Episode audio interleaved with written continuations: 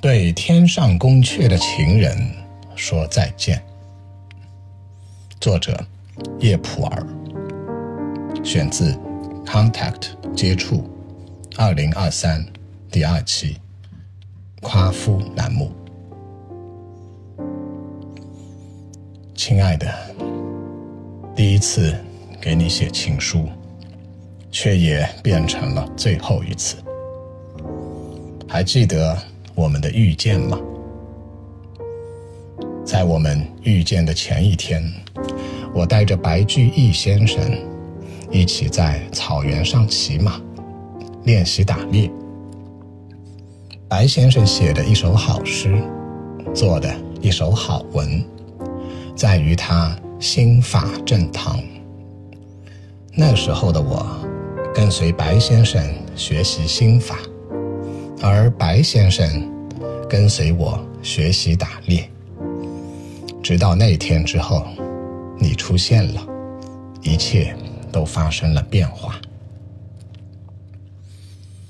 在连续跑了上百里后，白先生的马口渴了，我正带着他的马往河边走，一边欣赏着秀丽的河流小溪。在山间树丛中弯弯曲曲，半遮半掩，是白先生先看到的你，在河上漂浮，被一大块石头阻挡了你原本在四处漂流的身体。看着一名身材柔弱的女子，身子被水流不停拍打着，已经失去了意识。富有同情心的白先生在河边很是急切，只可惜他不善水性。在一旁的我，快速安顿好了马以后，一把跳进了冰凉的河水里。那就是我们遇见的日子。我和白先生给你安排了供你独自休息的小茅屋。一张床，还有许多的保暖衣物。白先生有慧眼，他近距离地端详了一会儿在昏睡中的你，立马告诉我说：“你是来自天上宫阙的仙女，此次下凡，是你必须经历的天人共道的修为。”说起天人共道，正是我跟随白先生这些年收获的最大感触。我是一名朝廷的小武官，上战场保卫边塞是我的本职工作。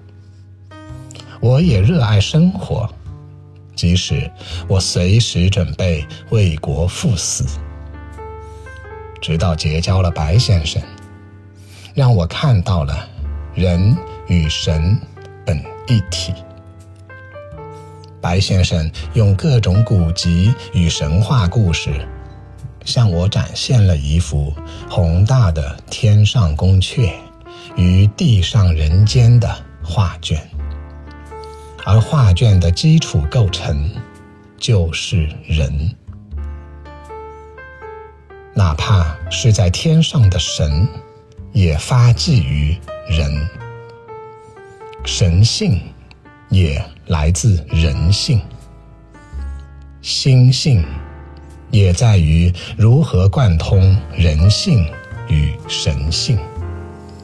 所谓的心驰神往、心旷神怡，这些词语也是这样的来历。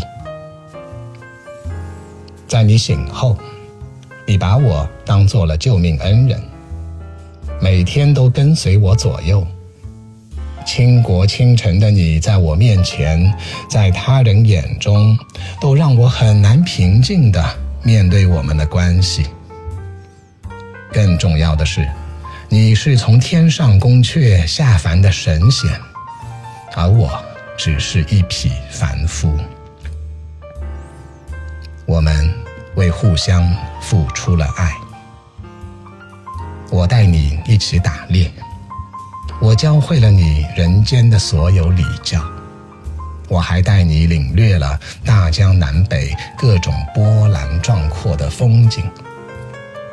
就像白先生对我们的教导，你下凡是来修持天人共道的，而我与你在一起的每一个瞬间，都在锤炼着我本平凡的心性。试问，一颗修为尚浅的人心，如何能体会一颗早已归于天道的神心呢？你却回答我：你的神心扎根于人，因你原本就是一名凡人女子，而我的人心却世世代代受保护于神心，只等我此生。去打开它。当那个宁静萧瑟的夜晚降临时，我们互相靠着对方的身子，一同赏月。那晚，你告诉我，白先生的心法厚实，他早已知晓你的相遇相爱是天注定的。也正因如此。白先生向我学习打猎，而我们相遇的那天，也正因白先生的马不胜长途，白先生本人不善水性。你告诉我，你要修持的天人共道充满了悲伤，但因此我必将修成一颗至纯的神心。那个夜晚。是我们一起度过的最后一个夜晚。那天之后，你从我身边消失了。后来我打听到你被带入了皇宫，并改了名字，叫杨贵妃。一直以来，我责怪自己对你的看护不利。我相信这不是你自愿的。我想了很多办法，花了许多银两，谋划着让你回到我身边。直到白先生找到我，语重心长地告诉我，皇宫才是你要修持天人共道的真正土壤。你是我天上宫阙的情人，我们可以相遇相爱。却无法在这个地上人间相守。你从见到我的第一天，就知道了我在地上的命运。因我不贪图人间，而与白先生学习通往神性的心法，你也便不会在意我们分开给我带来的伤害。熟知，更大的伤感正在向我靠近。改名为杨贵妃的你，为修得天人共道，含恨死去。你可曾想象人间最大的伤痛该为如何？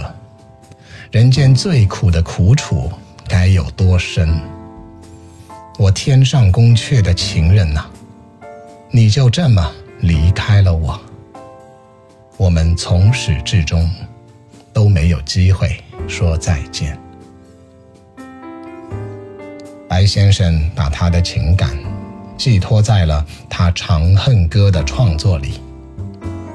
在你死后，我也与白先生永远的分开了。